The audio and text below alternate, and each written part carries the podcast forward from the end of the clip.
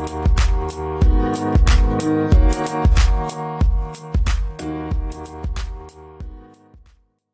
absolutely loved Danica's ad for Paris.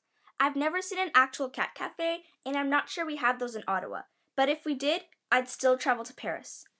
I've heard a lot of great things about Paris, not just from Danica's ad, but from many people I've encountered before. If I were allowed to travel on my own, I'd travel to Paris right now.